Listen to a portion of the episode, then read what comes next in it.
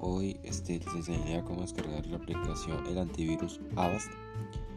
Para esto debemos ingresar a nuestro navegador Avast, después en donde dice descargar gratuitamente Avast le damos descargar, una vez que se descargue lo abrimos, se dará una instalación máximo de 5 minutos.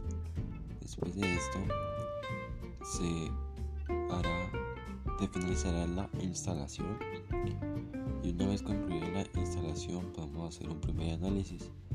Después de ese análisis lo podemos usar diariamente como un antivirus y que puede ser nuestro antivirus determinado, predeterminado.